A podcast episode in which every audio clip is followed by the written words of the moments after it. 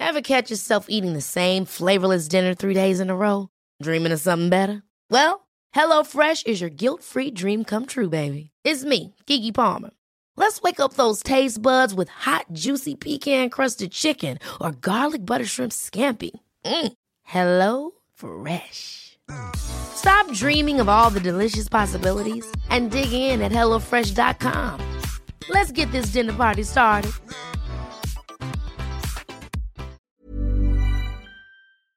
Manchas y arrugas son, por este orden, las dos preocupaciones principales en las consultas de los dermatólogos.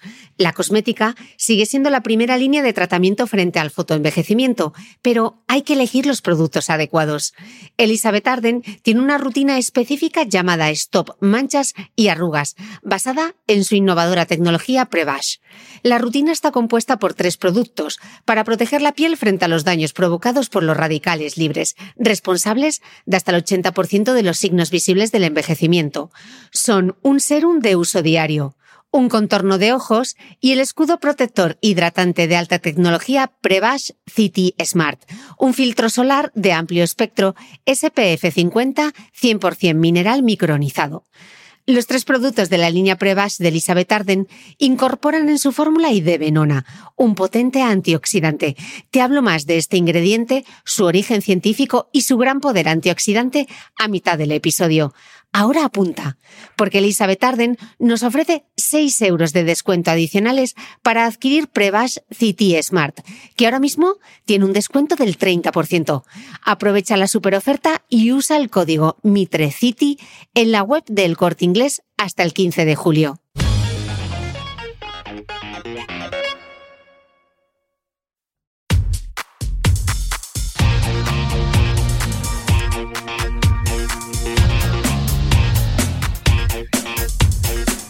Hola, soy Cristina Mitre, periodista y autora del blog de Beauty Mail. Bienvenidos a mi podcast, donde todas las semanas charlaré con los mejores expertos de la cosmética, la nutrición, el fitness y el bienestar, para que te sientas bien y te veas mejor. La entrevista que estás a punto de escuchar forma parte de una nueva serie de divulgación sobre medicina estética en colaboración con Teoxan, laboratorio suizo especializado en la fabricación y diseño de ácido hialurónico dinámico. Durante el mes de septiembre, gracias a Teoxan, charlaremos con algunos de los mejores expertos en medicina estética sobre los distintos usos de los rellenos dérmicos con ácido hialurónico, tanto para tratar arrugas como para aportar volumen o mejorar la calidad de la piel. En este espacio semanal, reconocidos expertos en medicina estética responderán a las dudas más habituales sobre este tipo de tratamientos.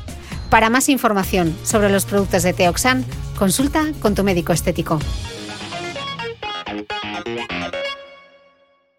Bienvenidos todos a esta nueva serie sobre medicina estética de la mano de Teoxan. Hoy me acompaña el doctor Jorge Mercado, médico cirujano, experto en medicina estética facial y cirugía capilar y consejero médico de Teoxan.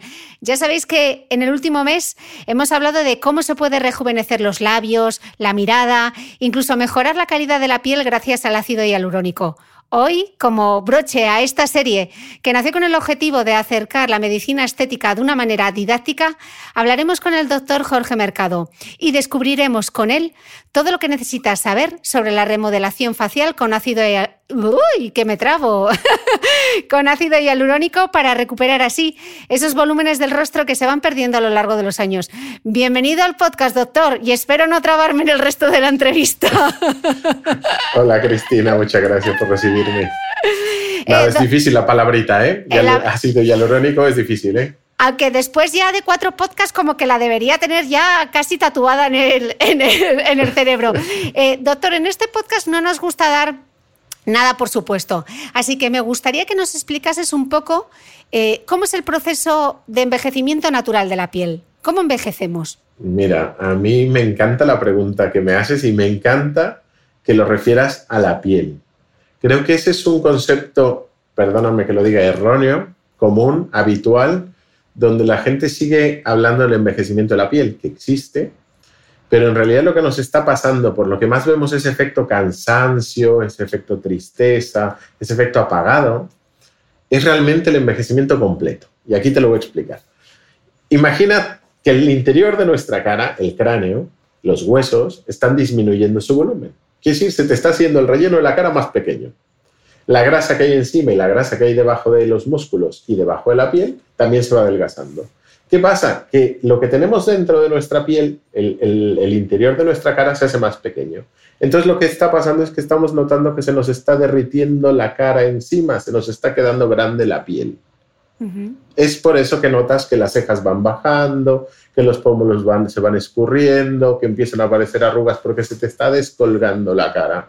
Eso es lo que está pasando. Y esto no es solo piel. La piel tiene este efecto, pero también estamos entendiendo que hay unos volúmenes que estamos perdiendo. Y ahí es donde tenemos que actuar con el hialurónico. Claro, porque qué interesante, porque uno piensa en envejecimiento de la piel y lo primero que le viene a la mente son las manchas y las arrugas, ¿no? Porque parece que es como la más visible, ¿no? Exacto, es común. Y es común, afortunadamente cada vez menos en mi consulta, pero es común que el paciente o la paciente se lleve este desencuentro. Vengo a que me quites la arruga que me aparece entre la nariz y la boca, el famoso surco nasogeniano pues la paciente viene acostumbrada y pensando que le vamos a infiltrar el surco, cosa que no vamos a hacer o no va a encontrar conmigo. ¿Qué tengo que hacer? Entender cómo se mueve esa cara, entender cómo está envejeciendo, para saber qué soportes tengo que tratar para que la cara se le vuelva a poner en su sitio y no tengamos el problema de los surcos. ¿Por qué? Porque la arruga es la manifestación de todo esto que hemos hablado. Y si rellenamos la arruga, es como, imagínate en tu casa que aparece una grieta porque la viga del vecino de abajo es débil. Si tú le pones a resanar o a reparar la grieta, estás poniendo un parche y estás dando más peso a una pared que lo que tiene es un problema de soporte. Y era lo que se hacía en la medicina estética antigua. Rellenar arrugas, dar peso, caras inexpresivas. Y lo que tenemos que hacer es apuntalar, aunque no sea en el mismo sitio, los soportes de la cara para darle un descanso de manera natural. Y doctor, según van pasando las décadas, ¿cómo se van notando esos cambios? ¿Hay algo que ya se nota a los 20? ¿Hay algo típico de los 30, de los 40, de los 50? Mira, sí que lo hay, pero yo creo que aquí debo de, de meter un poco más, rizar el rizo, en el sentido de que la gente joven se tiene que empezar a valorar antes, ¿vale? ¿Por qué? Porque cuando ya vemos estas manifestaciones de las que me estás hablando, ya es tarde o ligeramente tarde en algunos casos donde a lo mejor porque no había una estructura genética, no había un mentón, no había un pómulo, se pudo haber atendido con veintipocos años y hacer un resultado estético más bonito y prevenir el envejecimiento mejor. Pero bueno, esto que tú me dices, yo creo que la mujer tiene dos grandes escalones. En el momento entre los 35 y los 40, que es cuando dejan de ser chiquillas jóvenes a ser mujeres, que dejan, tienen ese cambio, hay un escalón donde se les nota y luego en el proceso, en los 55, 60, que es otro tipo de belleza, pero se nota que hay un cambio a, una madurez mayor. ¿vale? Sí, sobre todo con la menopausia, me imagino que también tendrá que ver, ¿no? Tiene mucho que ver el estímulo hormonal, porque cuando eh, hay esta sequía de hormonas, pierde volumen esa cara, pierde, pierde, comienzan a, fíjate, esto es algo curioso, al perder los estrógenos, en, el cuerpo empieza a percibir más esas hormonas masculinas que tiene.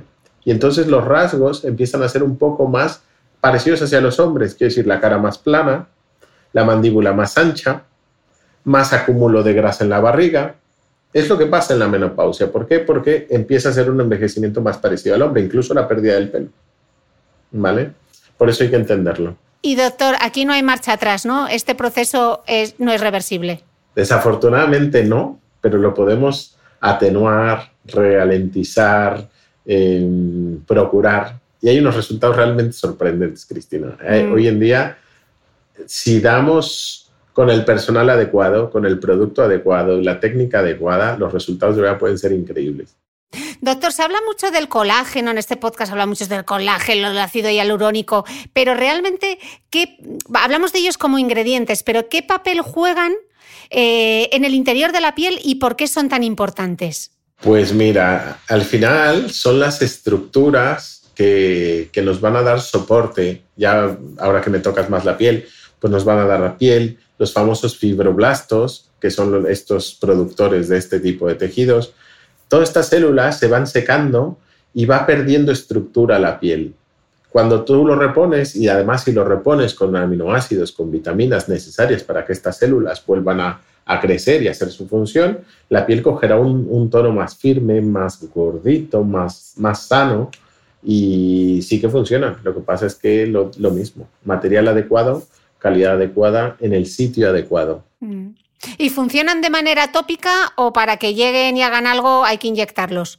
A ver, hay, hay, estudios que demuestran eficiencia tópica, ¿vale? Yo soy un enamorado de la aguja y es verdad que lo que se puede hacer en planos profundos no se puede hacer desde la piel. Creo que mi trabajo es más característico por la estructura, por eso la reestructuración dinámica. Y para mí el trabajo en piel, que no quiere decir que yo tenga la verdad absoluta, siempre digo que aquí nadie tiene la verdad absoluta, son maneras de trabajar y de ver la belleza. Yo creo que la piel es lo último para mí, igual que para mis compañeros en muchos es lo primero, para mí es lo último, porque igual entiendo que cuando nos empezamos a vestir, nos vestimos por la ropa interior, por lo más profundo, por lo más estructural y terminamos con lo más externo, que son los pendientes, pues lo mismo pasa en la cara. O si vamos a reparar una casa, empezaremos con los cimientos y por último con la pintura. Y que, hablando así, yo me, yo me sigo quedando ahí pegada a la piel, a lo de fuera, pero eh, estamos hablando de manera tópica esos ingredientes. ¿Hay algún otro tipo de ingredientes que puedan estimular eh, ese colágeno, ese ácido hialurónico, sin tener que llegar a, a las infiltra a pinchar? ¿O nada eh, funciona como, como sustituto no, Cristina. Como sustituto no. Como ayuda, sí que existe, bueno, la medicina que va enfocada al calor, a la luz, quiero decir, láseres, radioterapia, eh, radiofrecuencias, perdona, em, incluso por estímulos físicos, lo que viene a ser el microneedling o microagujas. Eh, todo esto sí que va a haber un estímulo y nos va a ayudar de manera más superficial y obviamente la, medicina láser, la tecnología láser, pues es, es maravillosa, ¿no? Y esto va a generar un estímulo de colágeno y de elastina y va a mejorar la calidad de la piel, pero como sustituto de lo que nos hace el producto una vez que lo metemos por debajo de la piel, no. Ok, y por ejemplo, ¿los suplementos de colágeno y los de ácido hialurónico sirven para algo o, o no? Con esa cara que me estás poniendo, Yo, te diría, yo te diría que yo no les tengo mucha fe, ¿vale? Es verdad que he leído compañeros que han presentado algún, algún artículo, algún documento yo particularmente no, soy muy, muy creyente de ello. No quise que no los tome, yo los tomo por si acaso, pero no, no me los creo mucho en realidad. Los tomas en un acto de fe, ¿no? Pero no porque tengas suficiente evidencia de que funcionan, ¿no? O será que paso en los 40 y a partir de los 40 nos encanta tomar cosas. no lo sé. Eh, hablabas antes de la reestructuración dinámica facial y esta es una técnica que tú tienes patentada. ¿En, qué, en qué consiste exactamente? Vale, pues básicamente la reestructuración dinámica se traduce en un trabajo de profundidad estructural en la cara. Sobre todo vamos a trabajar sobre el hueso, los ligamentos de los músculos, debajo de ellos o sobre los músculos. ¿Qué busco con esto? ¿Qué, qué, nos va a aportar de diferente? Si tú te imaginas los ligamentos de los músculos, son las inserciones donde se pegan al hueso, ¿correcto? Entonces, si te he dicho que la cara va a disminuir su tamaño, si hay un punto de inserción, por ejemplo, en el pómulo y otro punto de inserción en la mandíbula, cuando la cara se te haga pequeñita, ese músculo va a quedar colgante, se va a descolgar, ¿correcto? Como una guitarra, imagínate el mástil de una guitarra. Tienes tu cuerda de guitarra que está tensa en los dos extremos. Si ese mástil o palo o brazo de la guitarra se hace más pequeño, la cuerda va a quedar colgando, ¿correcto? Al colgar, todas las estructuras que hay encima, la grasa y la piel, van a descolgar y van a hacer pliegues y arrugas. ¿Cuál es la manera habitual de trabajo que se ha seguido en años anteriores? Pues ir a rellenar esos arrugas y tal, pero sigo estando sobre la cuerda, con lo cual estoy dando más peso a la cara y estoy perdiendo más la expresividad. ¿Qué busca la reestructuración dinámica? Pues meter en esos ligamentos adecuados, debajo de esa cuerda de guitarra, como si hicieras un rulo de papel y lo metieras debajo de la guitarra para tensarla. Entonces, el hialurónico ya no lo estamos usando solo como hidratación, sino como un volumen de ocupación para tensar ligamentos y para proyectar ese hueso que ha ido reduciendo de tamaño. Con lo cual, el aspecto de cara derretida ha pasado a la historia. Ya no tengo la cara derretida, tengo una cara fresca con una dinámica, que para mí es lo principal. Soy un amante de la dinámica y de la naturalidad. Podemos hacer que no se vea, y que la cara se mueva mejor. Quiero decir, yo puedo abrir unos ojos con el hialurónico. puedo bajar una sonrisa, puedo subir una sonrisa, puedo jugar con tus gestos a manera de hacerlos más bonitos. Porque con los años los gestos y las expresiones no solo pasan a ser más cansados, sino más, más exagerados. Si te fijas en la gente mayor, yo veo a mi abuela y recuerdo a mi abuela sonriendo y me mostraba todos los dientes, los de arriba y los de abajo. Son sonrisas muy amplias. ¿Por qué? Porque estamos perdiendo todo el tejido, todo el tejido que le hace resistencia a los músculos para moverse. De eso se basa la reestructuración dinámica. Favorecer o contrarrestar la fuerza muscular, pero dificultando el trabajo o facilitándolo según donde lo queramos poner. Cuando hablas de, cuando hablas de dinamismo, doctor, a mí me viene a la mente esas caras como de susto que hemos visto tanto con la, sobre todo con la cirugía, ¿no? Esas como petrificadas. Cuando, cuando hablas de dinamismo, te refieres precisamente que el gesto acompaña al movimiento natural de la cara, ¿no? Me imagino. Claro, o que lo suavizas, lo haces mejor, porque te digo, con la edad se hace más violento, una sonrisa más amplia, más exagerada, hay que contenerla, levantar el labio de abajo, que no me muestren las encías de abajo, que quedan bastante feito, una sonrisa gingival que nos muestra todas las encías hasta arriba, que son sonrisas poco estéticas, la puedo controlar, bajarla, ¿me entiendes? O, la, o incluso la apertura de la ceja, del ojito, de abrirlo, pero de manera natural, no estas modas de los hilos de los Foxy Eyes y esto, sino dentro de la manera natural, de, hasta donde llegan tus propios tejidos, poder elevar las cejas para mejorar la expresión de la cara. Vale, doctor, yo que estoy todo el día dándoles la chapa con lo importante que es el entrenamiento de fuerza para la musculatura, para tener unos músculos en forma, y tú justo me estás hablando de la importancia de ese, tono muscular, digo yo, ¿y la gimnasia facial no serviría? ¿O sirve o no sirve? ¿Es contraproducente? Porque está muy de moda. Está muy de moda. A ver, yo creo que sirve, pero en su justa medida. No es la solución. Eh, sí que sirve porque entiendo que hay músculos que por la manera de envejecer hay unos que ganan fuerza. El cuerpo humano siempre tiene un músculo para una cosa y para la contraria, ¿vale? Que es un músculo que dobla el brazo y uno que lo estira. Pues en la cara es lo mismo. Por el envejecimiento hay músculos que toman más fuerza que otros. Entonces entiendo que con la dinámica esta de la gimnasia facial, pues vamos a recuperar tono en esos músculos. Sin embargo, creo que si no la orientamos bien, puede perjudicar porque podemos tonificar más unos músculos que precisamente ya son más fuertes. ¿Cómo es el depresor del labio? Este que nos hace el gesto de la marioneta, que nos hace que la boquita se nos vaya yendo hacia abajo. Pues ese músculo podría ganar fuerza. Y lo que queremos con la reestructuración dinámica es quitarle fuerza para que levante esa sonrisa, para que vuelva a descansar esa boca. ¿Me entiendes? Entonces creo que sí sería bueno pero debería de estar muy bien enfocada qué músculos tratar y cuáles no, no mejorar. No soy un experto en dinámica facial, así que si tienes ahí una experta que no me odie por lo que he dicho, pero no, no, no lo considero que sea la, la solución. Doctor, se habla de, de, que para recuperar esos volúmenes perdidos hay un término que es el de la voluminización, pero creo que a los expertos no os gusta demasiado utilizarlo porque como que recuerda esas caras hinchadas como de, pez globo, ¿no? Esto, esto, ya no se ve, o sea, ese tipo de rellenos, ese tipo de voluminización eh, con los nuevos materiales eh, ya no se consigue. ¿Se ha logrado superar? Mm, bueno, aquí me voy a discrepar otra vez contigo. Creo que... Te lo perdono. creo, creo que sí que han mejorado mucho los rellenos. Eh, de hecho, Creo que gran parte de la reestructuración de dinámica ha mejorado desde que utilizo la gama RHA. Eh, no sé si puedo mencionarlo o no, pero de verdad que me parece, me parece eh, los resilientes, la gama RHA son productos de Teoxane mucho más elásticos y más naturales. Esto hace que sean menos, menos visibles. Eh, sin embargo, Cristina, creo que hay un gran factor que es la mano la planeación, el diseño de dónde se van a aplicar, el plano de trabajo, es muy, muy importante dónde vamos a trabajar, porque por, por bueno que sea el producto, si lo ponemos en exceso o intentamos proyectar más de la cuenta debajo de la piel, tú piensas que al final la piel no puede cargar. La piel no carga nada, al final va a dar de sí, va a descolgar, va a pesar.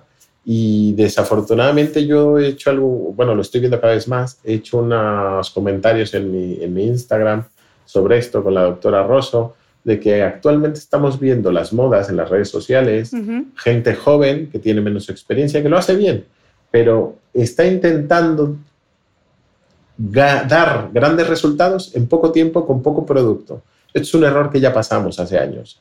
Esto ya lo hemos vivido hace mucho tiempo. Y el estarse manipulando ahora mucho el plano superficial, estamos viviendo perfectamente caras muy delineadas, muy bonitas, pero que serán pesadas en un futuro.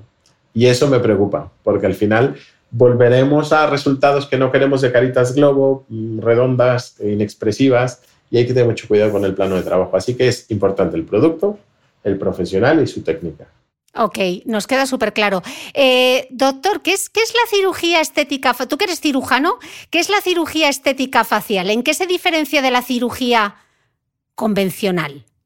Bueno, aquí yo creo que el, término cirugía habitualmente se utiliza para, cualquier proceso eh, que tenga que ver con acceder a capas más profundas. Pero bueno, la cirugía facial está más limitada a todas estas especialidades que pueden operar en la cara, dígase oftalmólogos, eh, maxilofaciales, dermatólogos, cirujanos plásticos. Es un poco, de hecho han hecho una sociedad hace poco donde se juntan todas estas especialidades que pueden operar la zona de la cara. ¿Vale? Y bueno, y la cirugía implica pues cualquier operación en cualquier parte del cuerpo. Ok. Es como yo lo entiendo. Ok. Eh, ¿Qué es el lifting facial con ácido hialurónico? ¿Esto es lo mismo que la remodelación facial y le hemos dado otro nombre? Eh, no me queda claro. Bueno, el lifting facial al final es lo que pretende elevar esa cara, volverla a poner en su sitio con ácido hialurónico. ¿Se puede? Sí, hay resultados espectaculares. ¿Cómo se logra? Pues precisamente colocando ese volumen perdido en la cara. Y aquí es donde te digo, va a diferenciar mucho el resultado, porque al final pareciera fácil. Hialurónico, volumen, tú pones en el pómulo y te da el mismo resultado. No da el mismo resultado dependiendo del plano de trabajo. Cuando hablo de plano, quiere decir debajo de la piel, en la grasa superficial, en el músculo, debajo del músculo, sobre el hueso. En fin, el plano donde lo trabajemos va a cambiar mucho nuestro resultado. Mm. Y, y, me pregunto, ¿sustituye al lifting tradicional de toda la vida? Como sustituir del todo, mm, lamentablemente no pero no sé si tú recuerdas, Cristina, yo te veo muy guapa, muy jovencita, pero no sé si, yo soy más mayor que tú o qué, no lo sé.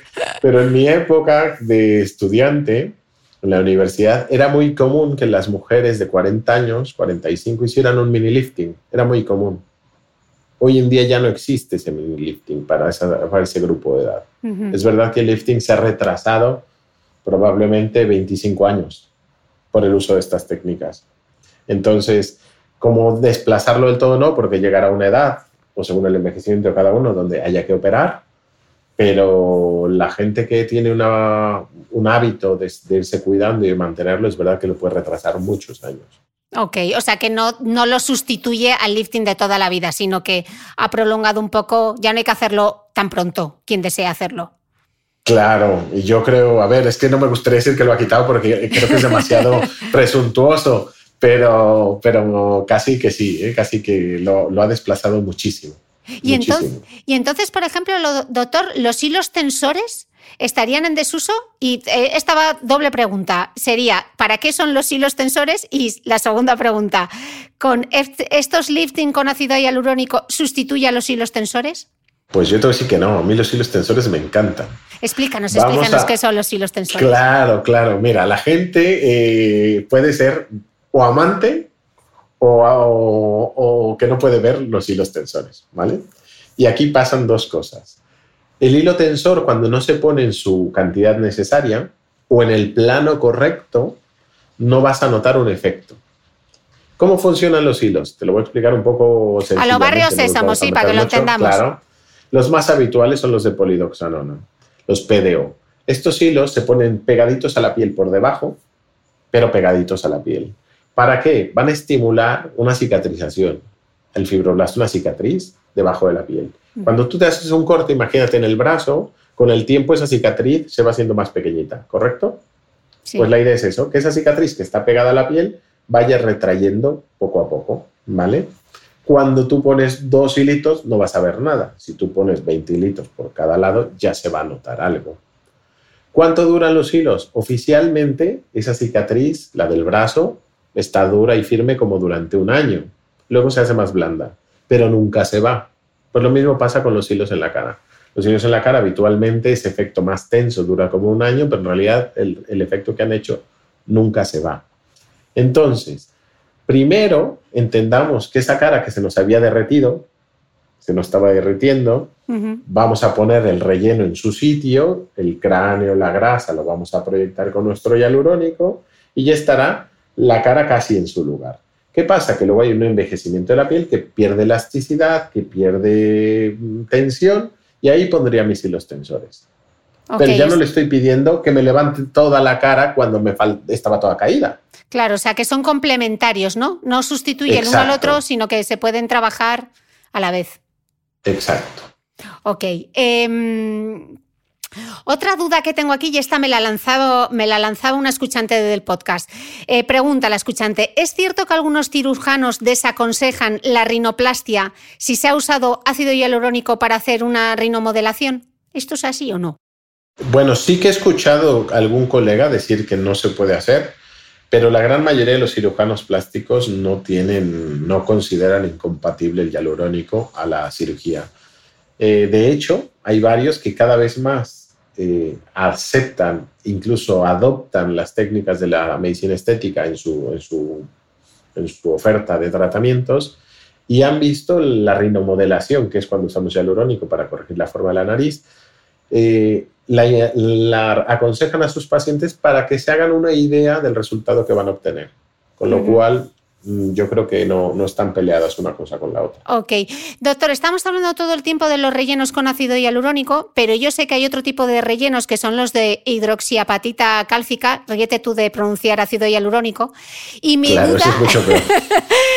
y hay otro peor por ahí que es la policaprolactona, que eso me costó aprendérmelo un rato. Eh, mi pregunta es, ¿cuál es la diferencia entre estos rellenos de ácido hialurónico y estos de hidroxiopatita cálcica? A ver, mira, básicamente la hidroxiapatita hoy en día como relleno creo que ha perdido mucho uso, ¿vale? Como relleno, como ocupación, entendamos relleno, volumen, ocupación, proyección. No quiere decir que no lo tenga, pero cuando llegó, llegó muy fuerte, prometiendo demasiado en cuanto a proyección. Hoy en día la gran mayoría de los colegas lo utilizamos para estimular el colágeno, ¿vale? Es un estimulador del colágeno. A diferencia del hialurónico, a diferencia del hialurónico, eh, estimula un colágeno cicatricial, un colágeno más rígido, más firme, más duro. Y el hialurónico son colágenos más elásticos, más, laminares y que tienen estructura más elástica, ¿vale? Entonces, los dos estimuladores de colágeno, uno más rígido, la hidroxiapatita cálcica, y uno más elástico, el, hialurónico. Hasta ahí vamos bien. Hialurónico nos va a voluminizar más en según qué características y la hidroxiapatita cálcica. ¿Cuál me gusta más? Y repito, aquí no quiero ofender a mis colegas que lo usan y lo aconsejan. Cada uno tiene su manera de pintar el cuadro.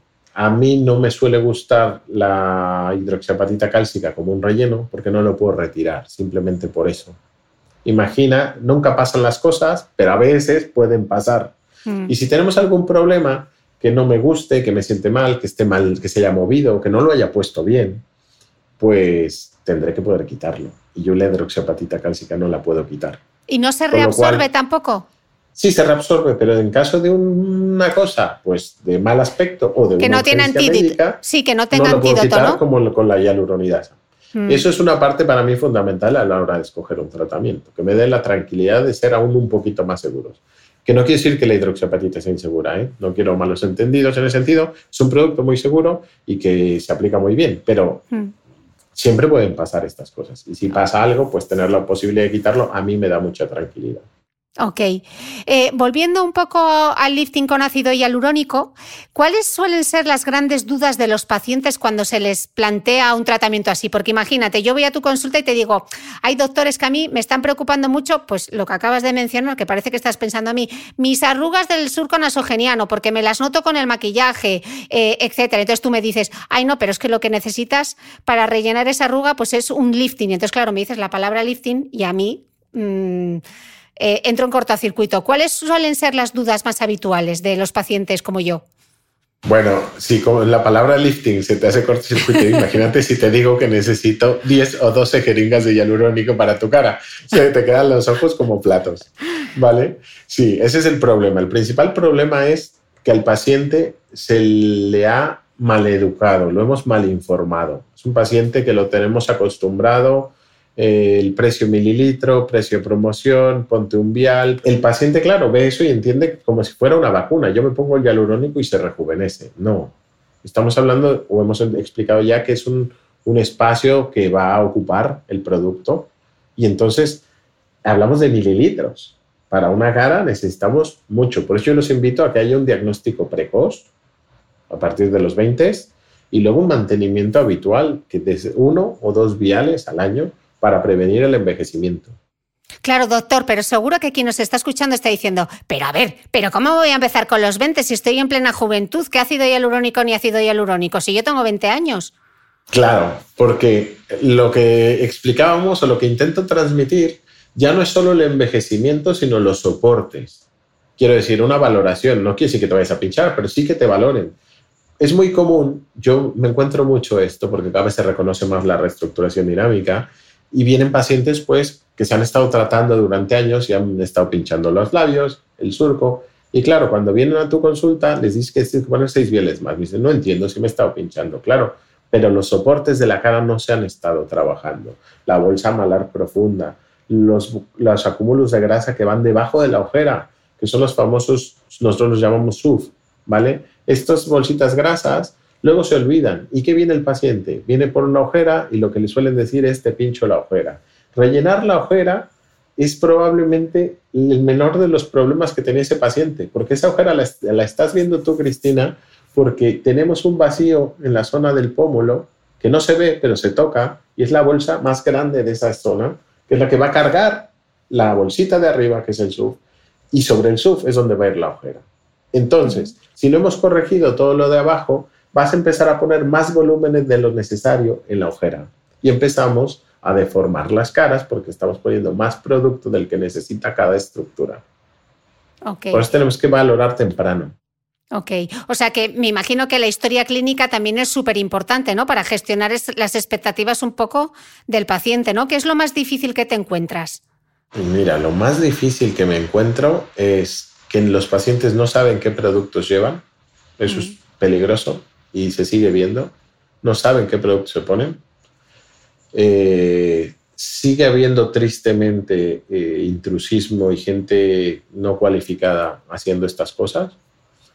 Y por otro lado, lo más peligroso que veo es la falta de educación, como te decía. Esto de la gente sigue, sigue pensando en el labio y yo lo que les digo, el labio no es el vermellón, el labio es todo y cómo se mueve, porque yo puedo ver no nos hemos aburrido de ver Instagram de bocas bonitas, ¿no? Está súper chulo. Pero luego hay que ver si, una, si le pega esa boca a esa cara. Porque muchas veces un labio grande en una distancia del labio al mentón corta o del, o del labio a la nariz corto, le vas a empeorar los rasgos. Unos labios grandes con un descolgamiento de la zona de los pómulos y ya marcando surcos, la vas a hacer ver más vieja, más pesada esa cara. ¿Me entiendes? Hay que hacer un diagnóstico integral y las pacientes no están acostumbradas a los tratamientos integrales. Ese es el problema. Porque van a la arruga en concreto o al problema en concreto, ¿no? Y ahí es donde como médicos debemos de decir un alto, porque no deja de ser un acto médico y aquí yo me peleo mucho.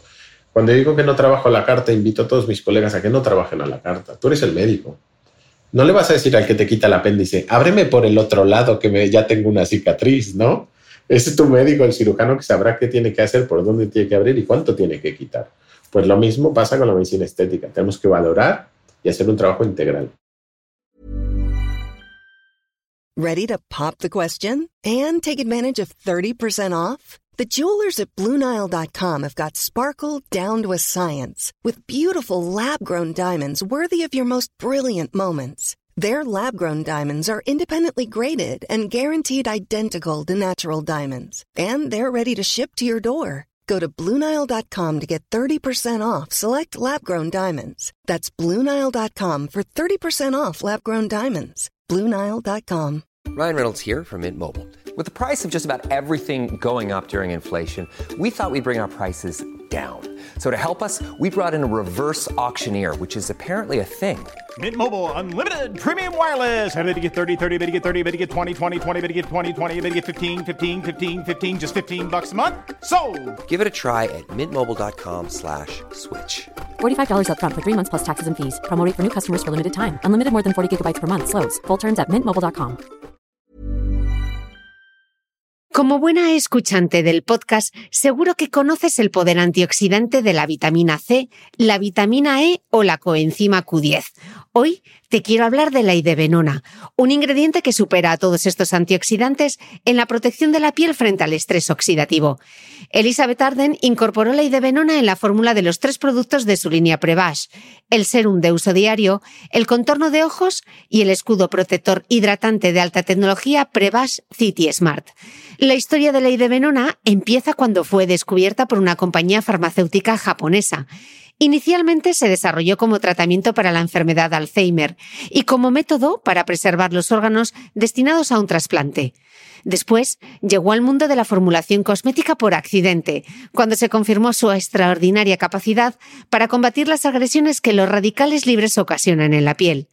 Si quieres probar la alta tecnología antienvejecimiento de pruebas City Smart, Elizabeth Arden nos ofrece 6 euros de descuento que se suman al descuento del 30% que ya tiene en la web del corte inglés. Utiliza el código MITRECITY hasta el 15 de julio. Aprovecha.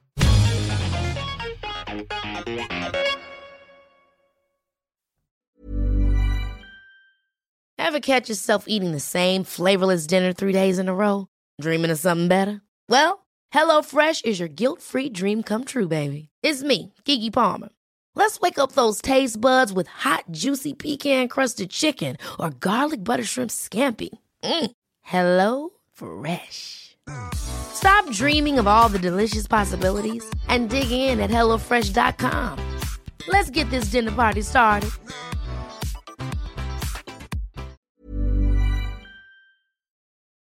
Doctor, decías algo que me parece muy importante y es que muchos pacientes que ya han recurrido a la medicina estética no tienen ni idea de qué productos llevan puestos.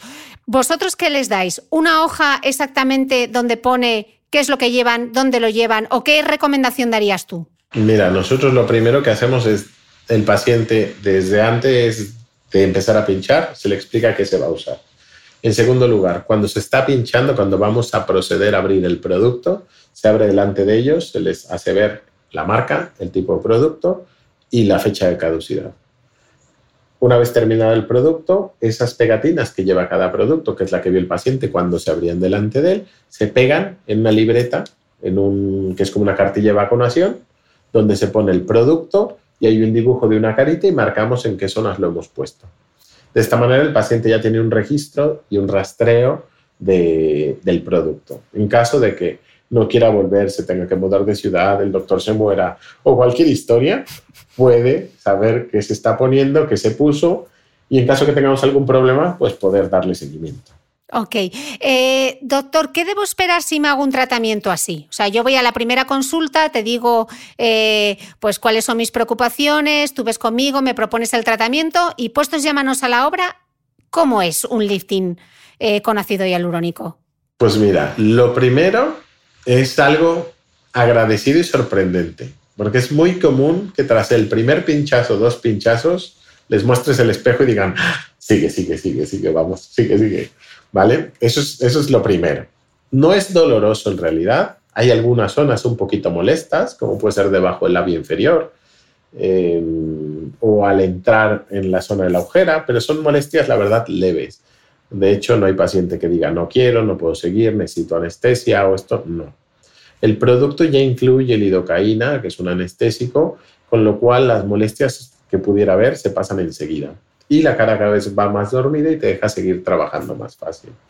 No hay prácticamente inflamación al día siguiente. Sí que puede ser que las zonas que hemos trabajado las veas un poquito sobrecorregidas, pero nada más. Cuando trabajas en reestructuración dinámica, recuerdas que hablamos de ligamentos, de hueso y de tal, sí que es diferente. Así como les digo que mi técnica duele menos de lo que habitualmente les han hecho, que son en planos superficiales, al día siguiente sí se acuerdan de mi mamá, de mí y de todos, porque sí que es verdad que al trabajar sobre los ligamentos, sobre hueso, pues lo que va a haber es un dolor intenso de agujetas, ¿vale? Un dolor como si tuvieras agujetas.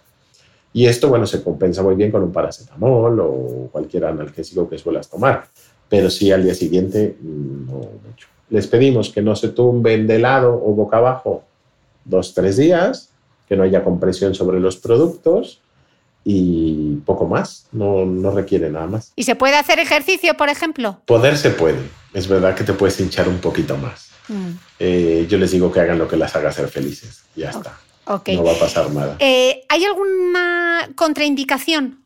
Pues mira, contraindicaciones como tal, no me he encontrado en realidad más que cuando hay productos que no conocemos o productos que pueden dar algún problema. Eh, en la antigüedad usaron productos como Artecol, como, bueno, en fin, una serie de productos que han dado que han dado problemas con el tiempo y que si a día de hoy no lo han dado, mejor no lo muevas, no te acerques, no pinches, no nada, ¿vale?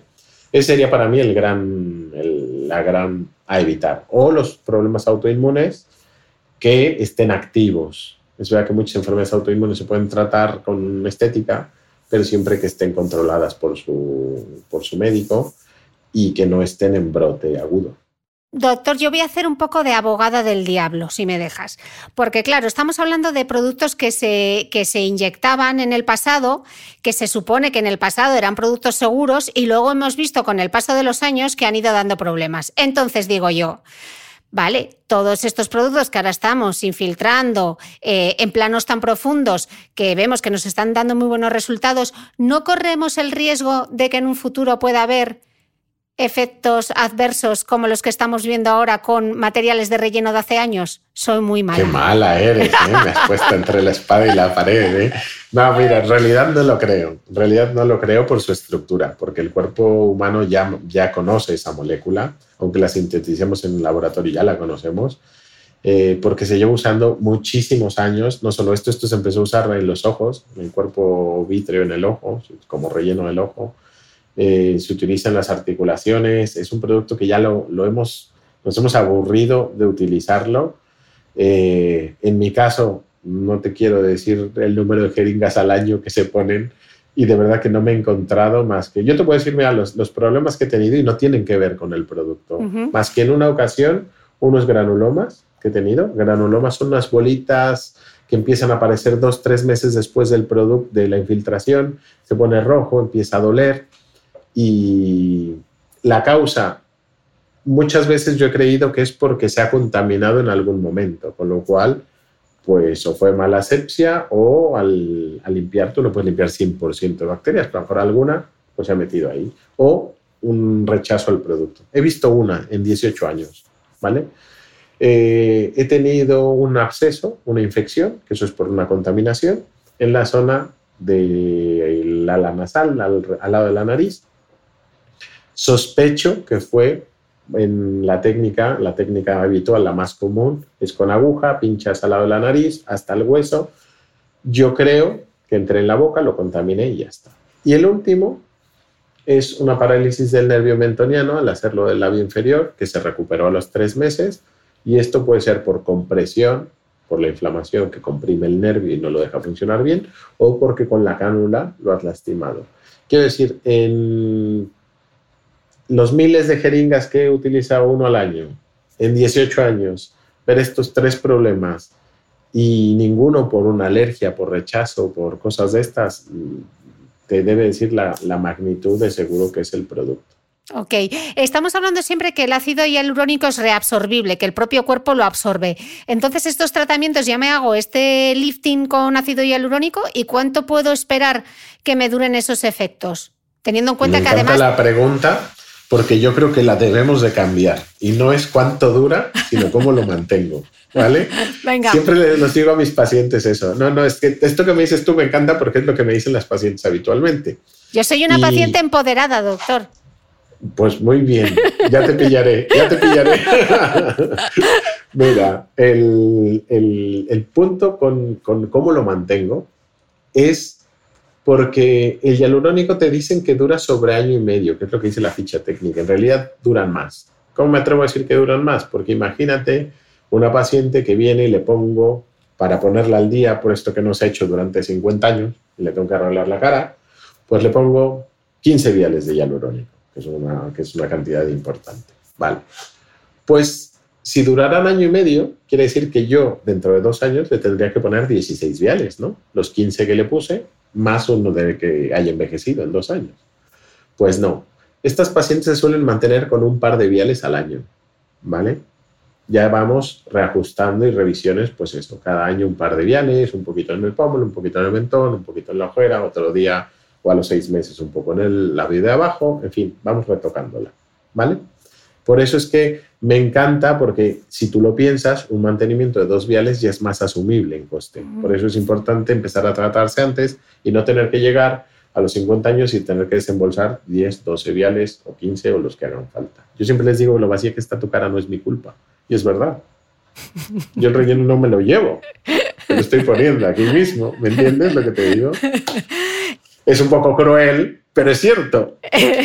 Doctor, estábamos hablando justo que una de las contraindicaciones eran las enfermedades autoinmunes y esta era una de las preguntas que me hacía eh, una escuchante del podcast, que tiene una enfermedad autoinmune y me preguntaba, claro, muchos de los tratamientos de medicina estética están contraindicados en enfermedades como la mía. ¿Qué puedo hacer yo eh, para poner un poco de freno a ese envejecimiento? ¿Qué tratamientos sí me puedo hacer?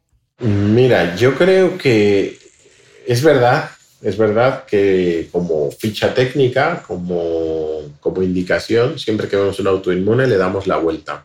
Pero también es verdad que eh, conforme va pasando el tiempo y la experiencia es mayor, yo te diría que hoy en día prácticamente todos los colegas que les puedas preguntar eh, no tienen reparo en usar, en usar ácido hialurónico en la mayoría de las enfermedades autoinmunes, siempre y cuando no estén en crisis y siempre y cuando lo sepa y lo apruebe su reumatólogo, que habitualmente están de acuerdo. Mientras esté controlada, que no estén en brote, que no estén en esa fase aguda, pues la mayoría lo, lo permiten. Es verdad que tiene que asumir pues, que hay una situación que podría generar pues, algún tipo de inflamación, de rechazo de, o de reacción inesperada o exagerada diferente al, al, resto de la población.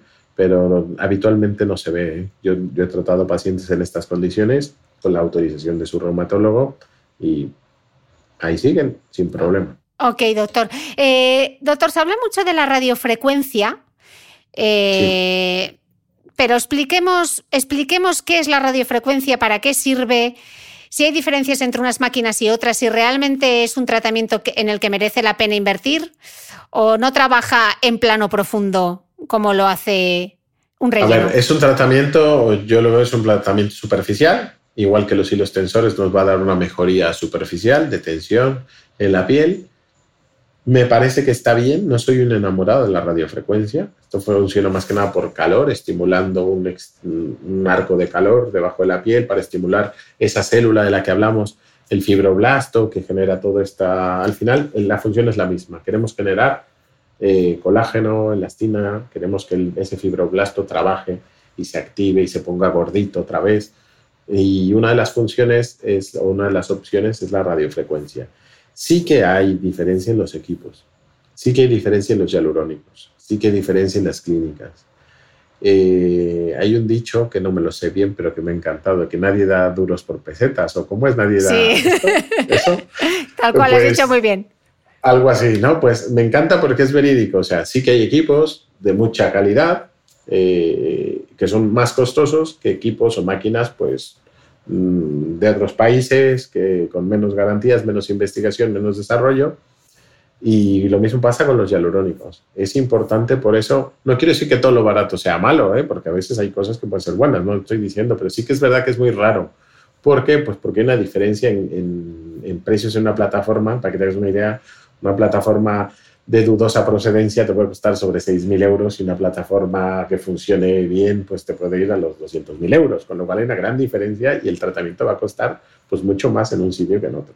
Y con los hialurónicos pasa lo mismo. ¿Hay alguna máquina de radiofrecuencia que te guste en concreto? Mm. ¿O que sí que recomendarías? Yo no me atrevería, ¿y sabes por qué? Eh, porque no soy un enamorado ni un eh. gran entendido de esto.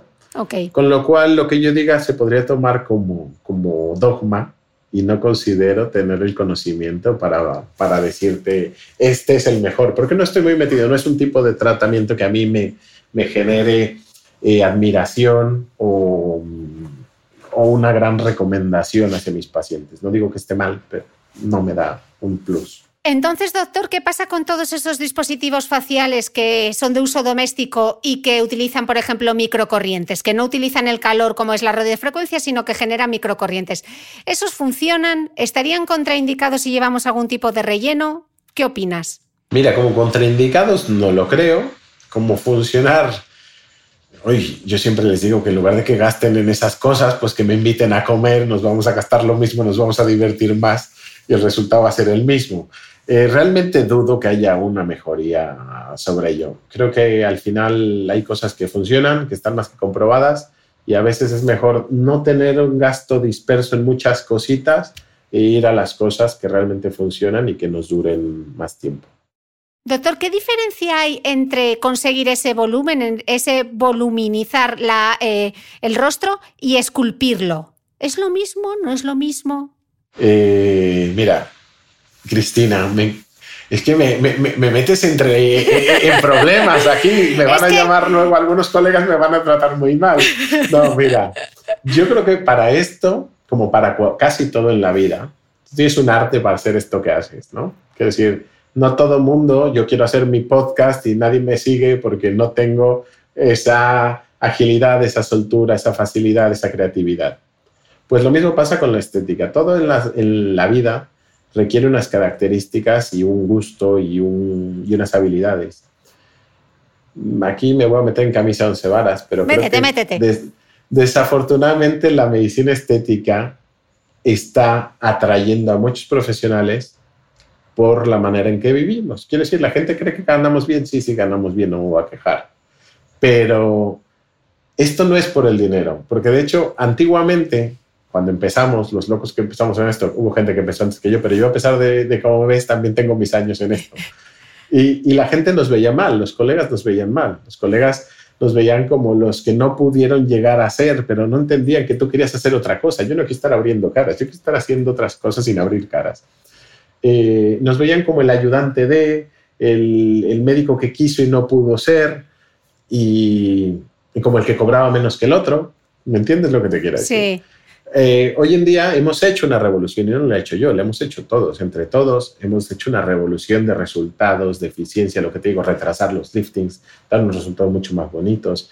Eh, en fin, todos vamos a aportar nuestro granito de arena y se ha hecho esto una gran demanda. ¿Qué pasa? Que hoy en día todo el mundo quiere estar en la medicina estética. Todo el mundo quiere estar, ¿por qué? Pues porque se vive bien, porque se gana bien, porque te haces famosillo, te entrevista Cristina Mitre, entonces, pues súper guay, ¿no? Pero ¿qué pasa? Que, que, que, no es así. Tú para esto tienes que tener un gustillo especial, tienes que tener un toque especial, tienes que tener una pasión, tienes que saber comunicarte con tus pacientes, sobre todo entenderlos. Es muy importante. ¿Y qué pistas, qué pistas le darías, doctor, a, alguien que va a elegir un médico estético? ¿Qué le dirías tú para que supiese, claro, porque ahora hay tanta gente dedicándose a esto y, buscas en Instagram y ves a tantos profesionales que cómo crees tú eh, que se diferencia un buen profesional de uno que quizá no lo sea tanto? Mira, yo creo que al final eh, sí que es verdad que, que la experiencia es un grado. ¿Vale? Quiero decir, la gente con más años de experiencia ha pasado por más problemas y te da una garantía en cuanto a seguridades, por ejemplo. Mm. Luego es verdad que hay gente joven, como te decía, hay cosas buenas o gente más que viene con muy buenas ideas y muy creativa y sobre todo que aprende más rápido. Lo que a nosotros ha tomado 10 años, tú ya se los enseñas y en 5 minutos mañana ya te lo hacen porque ya se los, se los has enseñado, o sea, les has ahorrado 10 años de camino. Entonces, la gente viene muy bien y hay gente con ganas. Pero esto también, lo decías, Instagram o estas redes sociales nos permiten ver trabajos. Ahí ya tú ya puedes escoger y decir, bueno, mira, este tipo de resultados me gusta, este tipo de resultados no me gusta. Eh, luego es muy importante la entrevista, ese feedback personal. ¿Nos entendemos o no? Tú piensas que la imagen que tú llevas en tu cabeza, por más que me la expliques, no la puedo ver yo. Mm. Puedo intentar entenderte y debo de transmitirte lo que creo que he entendido. Y esto yo lo, lo hago muy similar al, al, arquitecto. Imagínate que tú vas a construir tu casa, tú le dices lo que te gusta y él más o menos en eso te hará un plano de lo que quiere hacer con eso. Pero lo tienes que dejar crear. La medicina estética, para que funcione, en mi opinión, y aquí te digo, me voy a meter otra vez para que me acaben de odiar algunos y otros me quieran. Mira, creo que la cara debe ser tratada como un todo. Lo que yo estire de la ceja me va a cambiar el pómulo y al cambiar el pómulo va a cambiar la apertura de la boca. Y lo, ¿Me entiendes? Entonces, a día de hoy, la medicina estética en su mayoría está... Yo soy un amante del arte, Cristina, y me recuerda mucho al cubismo. En el cubismo, las imágenes se desestructuran y se montan en piezas diferentes, en lugares diferentes. Imagínate una cara, pues le pones la nariz en otro sitio, el ojo en otro sitio y tal. Yo digo que la medicina estética ha estado funcionando como el cubismo. Viene el paciente, me pinchas la nariz, vengo a que me pongas un miel de hialurónico en el pómulo, vengo a que me pongas el mentón. Y sí queda, si tú ves la foto del mentón, pues está bonita el la foto del pómulo, pero cuando lo pones en ese conjunto cara, no encaja. ¿Es arte? Pues sí, pero a mí no me gusta el cubismo, lo siento, dime ignorante, no me gusta. ¿Vale? Claro. A mí me gusta el hiperrealismo. Me gusta, por ejemplo, el Dalí cubista me gusta más que el surrealista. ¿Vale? Me gusta más la, la realidad, el detalle y esto, ¿vale? Yo creo que la cara debe ser vista como un todo. Y entonces el médico, si tú estás con esta idea o tú eres un cubista, pues vete al cubista. Tú eres un surrealista, vete al surrealista. Porque ni a todo el mundo le va a gustar la filosofía de Jorge Mercado, ni a todo el mundo le va a gustar la filosofía del cubismo. ¿Me entiendes? Claro. Entonces, entrevístate con el médico que te explique qué quiere hacer y por qué es muy importante que el paciente entienda los procedimientos. ¿Qué te quieren que le vas a hacer? ¿Qué, ¿Qué, esperas con eso? Y si hay, entonces ya y te convence, adelante, perfecto. Hay grandes profesionales y grandes profesionales cubistas y grandes profesionales hiperrealistas y grandes profesionales de todo tipo. Claro, al, final, doctor, imagino que al, no haber una especialización médica, al no, al no ser la medicina estética como el que hace pediatría o, o el que se dedica a la cirugía o el que se dedica a la traumatología, claro, se puede dar ese intrusismo. Entonces, ¿cómo alguien, un paciente, eh, más allá de la experiencia, puede saber que ese médico estético que le está atendiendo está formado en medicina estética. Porque claro, ¿cómo os formáis? Si no, es una educación reglada, ¿no? Claro, mira, al final, ahora ya cada vez está más reglado con los másteres. Es verdad que hoy en día está más orientado. Hay grandes profesionales de muchos años en España eh, que están dirigiendo estos másteres, o sea que creo que cada vez sí que está, está mejor. La SEME, la Sociedad Española de Medicina Estética, hace un gran trabajo de integración y de, intentar luchar contra el intrusismo. Eh, pero es verdad que antiguamente, pues yo recuerdo al principio, tuve que viajar Bulgaria, Buenos Aires, eh, México, eh, Suiza, Barcelona, intentando pues aprender de otros que iban haciendo cosas y, así fuiste haciendo camino, como la mm. gran mayoría lo hizo en su mm. momento. Hoy en día cada vez está mejor, hay unos buenos másteres, te digo, y yo creo que, que, se puede. Al final creo que es ver resultados. Hoy en día se pueden ver resultados, mm. nadie puede ocultar sus resultados. Hoy en día es ver que las redes sociales también pueden ser un gran catalizador o, o, o te pueden enterrar por completo. Y bueno, hay que hacer uso de ellas responsablemente como médico y como paciente. Doctor, me quedaba preguntarte, claro, porque estamos hablando todo el rato, todo el rato del rostro y el cuello, ese gran olvidado. ¿Cómo envejece el cuello y qué se puede hacer en el cuello? Estoy pensando en esas, en esas bandas cervicales verticales que a veces nos aparecen aquí, cerca de la nuez. ¿Cómo se trata el cuello? Pues mira, el cuello, si yo te digo que en mi visión el probablemente el 70% u 80% de envejecimiento del cuello es la desatención de los volúmenes de la cara. Cuando la cara se va cayendo, va repercutiendo y al final nos va quedando más laxo, más flácido el cuello, por lo cual yo siempre empezaría por colocar la cara en su sitio. Y luego sí que es verdad que lo que puede quedar, que suele ser un envejecimiento más por el sol, hay buenos productos como la redensificación que va muy bien, ¿vale? Eh, dependiendo del paciente, podría llegar a utilizar incluso, no digo que no, aunque, aunque de hecho que no me gusta mucho, eh, podría llegar a utilizar la hidroxiapatita, ¿vale? Pero sobre todo te digo, la redensificación es un buen producto, que es hialurónico con vitaminas, aminoácidos, los hilos tensores, mantener muy hidratada, son los tratamientos con plasma, el PRP, el famoso PRP, plasma que es tu sangre, que se centrifuga y te Sí, plasma rico en plaquetas y se inyecta. Exacto. Entonces, eso también nos va a venir muy bien. Y, y, para estas líneas que llamas tú, pues si quedaran, porque te digo que ya con todo eso suelen quedar muy bien, pues la toxina botulínica ayuda bastante. Queda muy, muy bien la toxina botulínica. ¿Y la papada? La papada que hablamos de papada, ¿gordura o descolgamiento? Pues, pues un, por un lado, pues, pues una pregunta doble, ya que me das, pues Claro, la que es, es que ¿sabes la que por es de grasa, la que es de grasa y la que está descolgada. La que está Pues descolgada la que es a- de grasa, mira, eh, existen opciones como puede ser en consulta, que hay tratamientos como Belkira o estos tratamientos que son para destruir la grasa, que tienen sus ventajas, ¿vale? Porque han demostrado una eficiencia. La desventaja es que es un periodo muy largo el que necesitan, que inflaman mucho, sobre todo en la primera sesión, que duelen un poquito. Entonces, que realmente el resultado lo vienes a tener meses después. Con lo cual, mm, creo que no suele gustar y que es muy costoso, porque al final viene a costar casi casi lo que una mini lipo de papada. Con lo cual, luego te queda la parte quirúrgica, que es la mini lipo, sacar la grasa como tal, y quedaría muy bien, o el lipoláser, en fin, ya en la técnica del lipo de deshacer la grasa que quieras, pero que, que se puede quitar como tal. Y, y luego para la flacidez, lo dicho, la cara en su sitio, posicionarla, y los tensores, y si me apuras, si no hubiera más, pues hacer un lifting como tal, que es despegar la piel de la mejilla, del cuello y llevarlo para arriba. Vale, doctor, lo que voy a decir suena un poco feo, pero quiero que me entiendan los escuchantes de- del podcast, ¿vale? ¿Qué se puede hacer con esa especie como de cocochas, esa piel que se acumula en la zona de la mandíbula? ¿Cómo se redefine la mandíbula? Pues mira, Cristina, lo mismo. Esto es una cuestión integral. No puedo hablar de la cococha sin hablarte del- de la mejilla, del pómulo. ¿Por qué? Porque lo que está apareciendo ahí en la famosa cococha es un descolgamiento, una herniación de la grasa, de todo lo que es el peso de la mejilla y de la grasa acumulada en esa zona.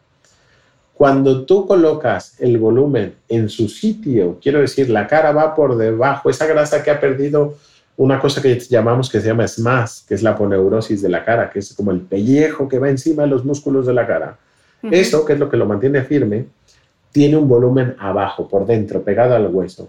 Cuando ese volumen se baja, se va a hacer planito y se va a descolgar. ¿Y al descolgar a dónde va a caer?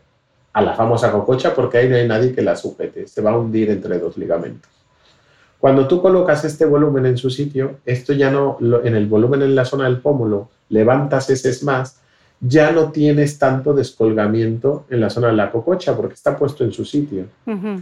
Ahora, tiene que estar en su sitio, Cristina. ¿Por qué? Claro. Y aquí, perdóname que sea tan pesada, porque la gente cree que es me pongo pómulo y me pongo pómulo. No es así de fácil. Hay que entrar al plano que corresponde, doctor. Exacto. Exacto. Si no estás en ese sitio, se puede mover. Y si estás en ese sitio, no se mueve. ¿Vale? Ese es el punto. Y luego, si quedara algo, sí redefinimos la mandíbula trabajando sobre ella. Quiere decir que trabajamos sobre ello porque vamos a delinear la mandíbula, lo que es la mandíbula en su rama ascendente, lo que va hacia la oreja, y luego la mandíbula propiamente dicho, detrás de la cococha, porque esa grasa que tenemos también, esa grasa que va por delante del macetero, también la vas perdiendo. Entonces recuerda que has perdido volumen del hueso y volumen de la grasa que va encima. Con lo cual tenemos que recolocarlo, ¿me entiendes? Tenemos que recolocarlo para que se ponga en su sitio. Me has dicho una cosa clave que son los maseteros. Y te voy a- yo voy a aprovechar, doctor, aquí para hacerte una consulta, porque vi un directo que tenías en Instagram sobre el bruxismo. Y entonces a mí me encantaría tener los glúteos igual de tonificados que tengo los maseteros, porque yo es que no es que apriete, es que voy tensa por la vida. Entonces, doctor, ¿qué, qué- qué es lo que se puede hacer para una apretadora como yo? Pues mira, la más habitual que vamos a encontrar es la toxina botulínica, ¿vale? Lo más habitual. ¿Por qué? Vamos a poner unos puntitos sobre el macetero, pero también la zona del temporal es muy importante. Es muy importante. Todo el mundo verás que te habla del macetero, del macetero, el macetero. Ojo, también hay músculos de la masticación, la zona temporal, ¿vale? Y si tú no lo compensas, vas a generar dolor de cabeza, porque lo que te decía, hay un músculo que trabaja para una cosa y otro Mm. que trabaja de la otra. Si tú desajustas ese equilibrio de fuerzas, vas a generar un problema. Por eso es importante, a mí, en mi opinión, trabajar los dos, las dos zonas. Mm. Y eso con toxina botulínica va muy bien. Tenemos un trabajo pendiente si te quieres apuntar como paciente porque estamos desarrollando una técnica para ello. Yo te invito a que, Pues a que eh, participes. eh, igual tengo que ir a hacerme el trial clínico de esto. Pues sí, porque eso está, está preparado para el año que viene. Soy, soy paciente tipo. Doctor, un lujazo hablar contigo. Quiero que despidas tú, llevamos casi una hora. Quiero que despidas tú este podcast dándonos tres pinceladas, tres consejos para alguien que acude a un médico estético o qué recomendaciones darías tú. No, pero no me eches ya. No, es cierto. Oye, a ver, yo les diría a las personas, por favor, que se permitan conocer a esa persona a la que quieren, a la que, quieren que los atienda, que conozcan otras personas para que puedan comparar, y no quiero decir aquí quién es bueno, quién es más caro, es muy común que la gente pregunte, ¿y cuánto? Pero ¿cuánto qué? Si no, no es lo mismo, no vas a comprar el mismo producto, no, puedo, no es el cuánto, no vas a comprar un, un refresco en el mismo sitio, el resultado no va a ser el mismo. Tienes que valorar el trabajo del médico que quieras, la doctora que quieras, hay gente muy cualificada y muy preparada, que haya una muy buena comunicación, que los productos sean de calidad y que todo te cobre sentido en la explicación. No es deja que te hago, no es hago lo que tú me digas. Es por qué quiero hacer esto y que cobre sentido en tu cabeza. Y que intente, bueno, transmitirte eso, eh, su visión, que intente poner forma a eso que quiere crear delante tuyo para que tú lo entiendas y si estás de acuerdo, adelante. Mm. Doctor, eh, qué broche de oro para cerrar esta serie con Teoxan. La verdad que ha sido un lujazo hablar contigo. He aprendido muchísimo, la verdad. Hemos hablado un poquito de todo. Te doy las gracias por participar en este podcast y espero poder conocerte pronto y que no sea a través de una pantalla. Cristina, cuando gustes, el placer es mío, de verdad, mil gracias. Me siento halagado de estar este rato contigo. Ha sido, ha sido un verdadero placer. Cuando quieras nos vemos. Mis maseteros y yo iremos a visitarte. Te estaremos esperando mis agujas y yo. muchas gracias, doctor. Y a vosotros, muchas gracias de nuevo y nos escuchamos el próximo domingo.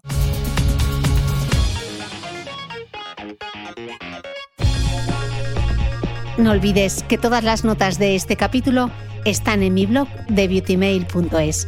Además, si no quieres perderte ninguna entrevista, suscríbete a el podcast de Cristina Mitre en tu reproductor de podcast habitual.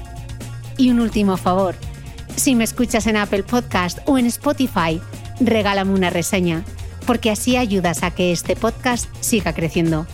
Muchas gracias y nos escuchamos de nuevo el próximo domingo.